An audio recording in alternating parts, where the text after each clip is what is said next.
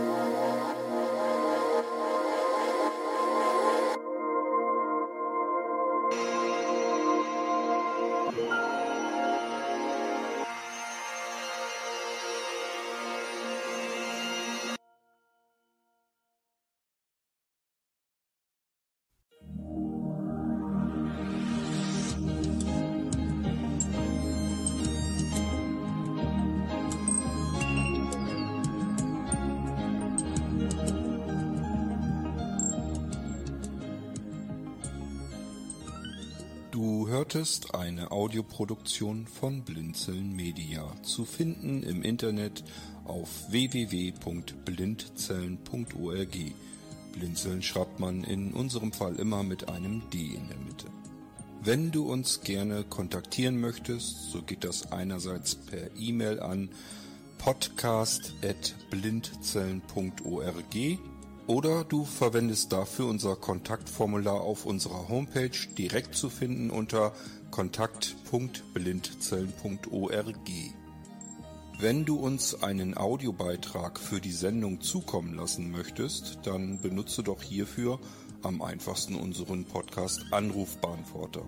Den erreichst du im deutschen Festnetz unter der Telefonnummer 05165 439 461. Und wenn du aus dem Ausland anrufst, dann ersetze einfach die vorangegangene 0 gegen die Ländervorwahl für Deutschland. Das ist die 0049. Wir freuen uns über Lob, Kritik, eine Rezension oder Bewertung unserer Audioproduktion dort, wo du sie gehört hast. Konnten wir dich hiermit gut unterhalten und informieren? Du findest bei Blinzeln zahlreiche weitere Audioproduktionen aus allen Bereichen und zu allen Themen. Entweder bei uns auf der Homepage www.blinzeln.org oder dort, wo es Podcasts gibt.